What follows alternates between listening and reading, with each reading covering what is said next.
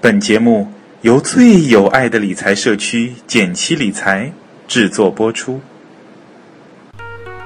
减七八也，和你务实六新闻，一个和我们息息相关的热点，一段七嘴八舌的欢乐点评。我们接着地气八卦财经。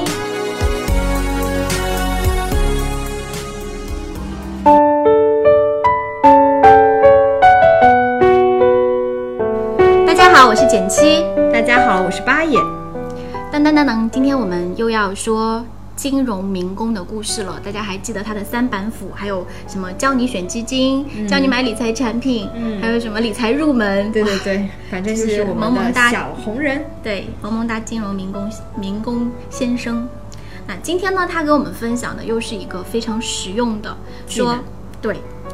金融民工告诉你证券账户不为人知的功能。其实我觉得更应该改成说你不得不知的功能，嗯，这些功能都很实用。因为很多人，嗯、因为最近大家都在说啊，牛市要来了，就是说对，股票要涨股票好啦火，呀。对，那么有的人可能就去开了股票账户，就证券账户，嗯，但是开完以后发现，哎呀，不太会买股票，怎么办？是的，啊是不谢是就让它闲置了呢？哎，但是其实你不知道，至少股票还这个证券账户还能干以下七件事，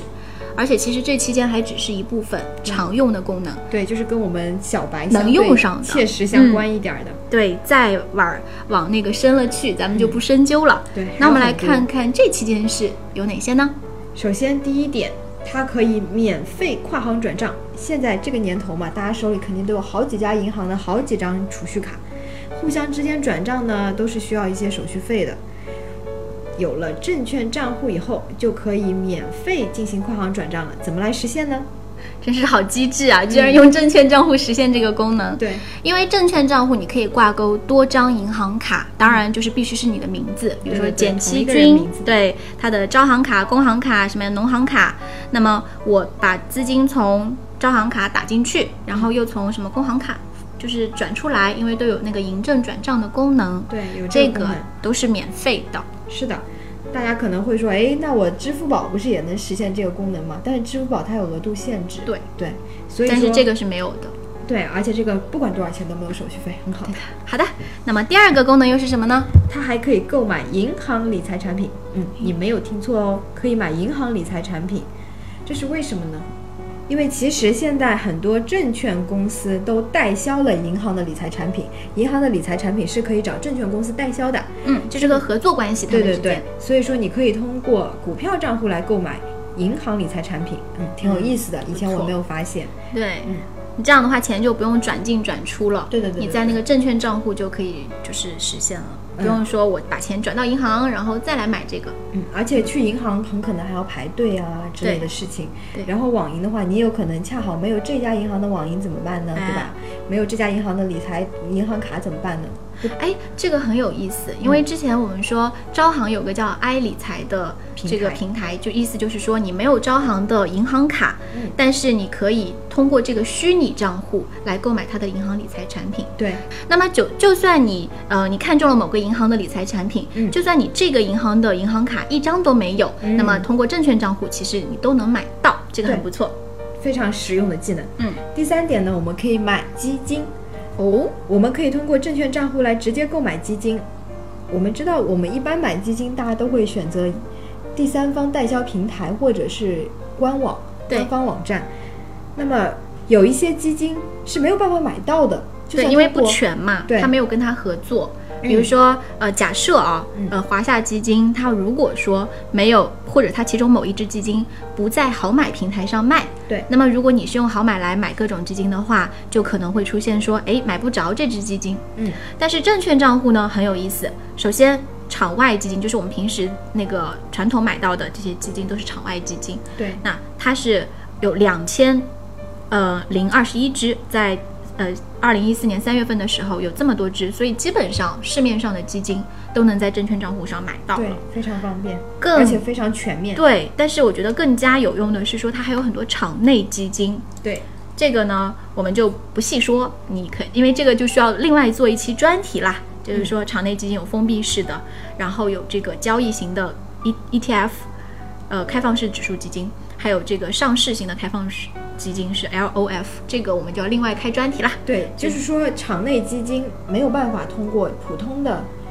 渠道买，渠道你普只通能通过证券账户对，买。其实是只能通过证券账户买的。所以，如果你发现一只心仪的基金是场内基金，那你就必须要去开户了。对，是的，嗯。然后你开好以后，就发现你这个选择面就更广啦，就嗯场内场外你都能搞定。对这里再弱弱的提醒一次，其实简辑说了好多次啦，就是去银行柜台买呢是最不合算的，嗯因为除了货币基金，它是在哪儿买都是没有手续费的，但是什么股票型啊、债指券数型型啊啊、债券型啊，你去不同的地方买。那个手续费，只我们说申购费是不一样的，嗯，就是你在呃这个银行买是最贵的，因为它不打折，是的，它比较那个就是牛嘛。嗯。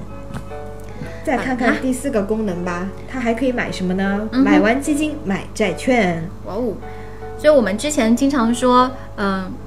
上半年吧，上半上半年的这个企业债还是蛮火的，大家都在讨论。嗯是的。那么企业债去哪儿买？因为国债我们知道，很多国债都可以在银行买，嗯，呃，就是特别是凭证式的是只能在银行买，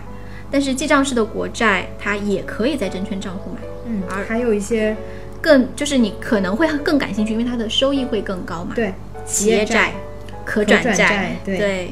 企业债，我以前也不知道它可以通过股票账户买，嗯后来我听说以后，我就去了试了一下，我发现操作非常方便，就完全跟买股票一模一样，输对入代码，然后点一下，一瞬对间你就买买到了。对我我买的可转债也是一样，嗯就是证券证券账户也是非常方便。对，呃，当然，其实难点并不是在买这件事情上，嗯而是说你在选嘛，对吧？对对对到底对买对哪只？嗯但是买这个动作本身，你只要确定代码一输，然后钱只要在那个账户里面，你就可以买好了。嗯，而且像企业债这样子的投资产品呢，其门槛也不是很高，对一千千一千多块钱就可以买一手。对，然后呢，好，它还是 T 加零交易，就是说你买债券的当天你就可以卖了，不像股票，对，它是必须要第二天才能卖。对具体的一些债券知识呢，大家可以上我们论坛学习 一下。我觉得这种投资产品也是挺值得大家去研究的。是。反正我们今天就是把七种，嗯、跟大家能用到的证券账户的功能说一先说介。绍给大家。，对，接下来还有什么呢？还有国债逆回购，嗯、这个是我这们个也是论坛讨论比较多的，特别是在去年就是短期收益率飙升的那一什么段百时分之间，四十都有一天，对年一呃，天的年化收益一天的年化。是的那短嗯，国债逆回购呢，其实它是一种短期贷款，意思就是呃，我们把钱借给别人，这个别人可能是对方的一个机构，一般是机构拿自己手上的国债做抵押，那么他在这个证券来来。借钱，当然对我们不用知道那么多，嗯我们只要看到一个报价说他愿意用多少钱的利息来借我的钱就够啦。嗯，而且国债逆回购是一种基本没有风险的投啊对，资无产风品。险的。那可以注意到的一点呢，是如果你买的是呃深圳交易所的这个国债逆回购呢，它的起点是一千块，而上海呢是十万，这个会有一个小小的区 别、嗯大大的区别啊，这有个钱大大的区 别。然后呢，它一般在月末、季度末、年末这种我们说资金紧张的时候，国债逆回购一天的年化收益可能会超过百分之十，甚至到百分之三十几，我看到过。对对对嗯，当然这个是很少见的十点在这样的年末、季末、月末这样的可以时关点注是一下大家可以特别上自己的那个嗯股票账户、证券操账作户去操作看一眼。对怎么操作呢？它跟股票的交易时间差不多，是随时可以交易的，在嗯开市的期间。但是呢，它有一点很不同，你一定要点卖出。对，你是千万不要选上，就是我要买入国债对逆回购，你这个事情叫做卖卖出出，嗯，你对就点卖出，然后点输那个国债逆回购的代码，就然后可点以确认就 OK 了，嗯，最后两个呢会有一点难度，嗯，大家可能平时用的不那么多，但大家可以先了解一下。第六个功能呢，你可以在上面融资融券。嗯哼，融资融券是二零一零年三月三十一号上线的一个业务，它呢本质上也是一个你把钱其实就是咱借钱买股票，融资是这样子，就是对融资很简单嘛，我对们问券商借钱，融券呢就是我们把券借出来卖给券商，我们自己收到钱。对，这个有点像我们之前说的那个，就两个其实都有杠杆，对，这个嗯风险还比较大，所大以家是风险高的东西，它大家要门注槛意是十万，开户条件是必须要满半年，嗯交易条件还要专门去现场签一个这个业务开通的卡，嗯，合同，合同。嗯，需要带你的身份证、股东卡、资金卡。对呃嗯、当然这个是风险很高，所以我们是建议不要轻易的尝试。嗯，最后再来介绍一个参与新三板。新三板是什么呢？新三板是全称叫做中关村科技园区非上市股份公司进入代办转让系统。哎呀，听起来好复杂呀。对，实际上就是说它不是上市公司，对但是它能够以上市公司的这种形式来转让它的股份，对，它有这样一个系统，对单独的一个小系统来就进代行。办转让系统。是的，如果大家要参加呢，门槛是非常高的，个人投300万嗯资以要上的三百土豪万以上。是的，不过这个功能了解一下总是没坏处的。对，好啦，我们介绍了七个小功能，不知道小伙伴就是如果你已经开通了股票账户，就证券账户，但不想要炒股的话，不妨看看我们刚才说的以上七种除了股票以外的玩法，是的，往往可以从中省一点小钱啦，或者省一赚一点点小，小钱。对对对，省一点时间啦，还是对挺有用的。对好啦，我们今天的节目就到此结束啦，感谢您的收听，下期节目再见。拜拜拜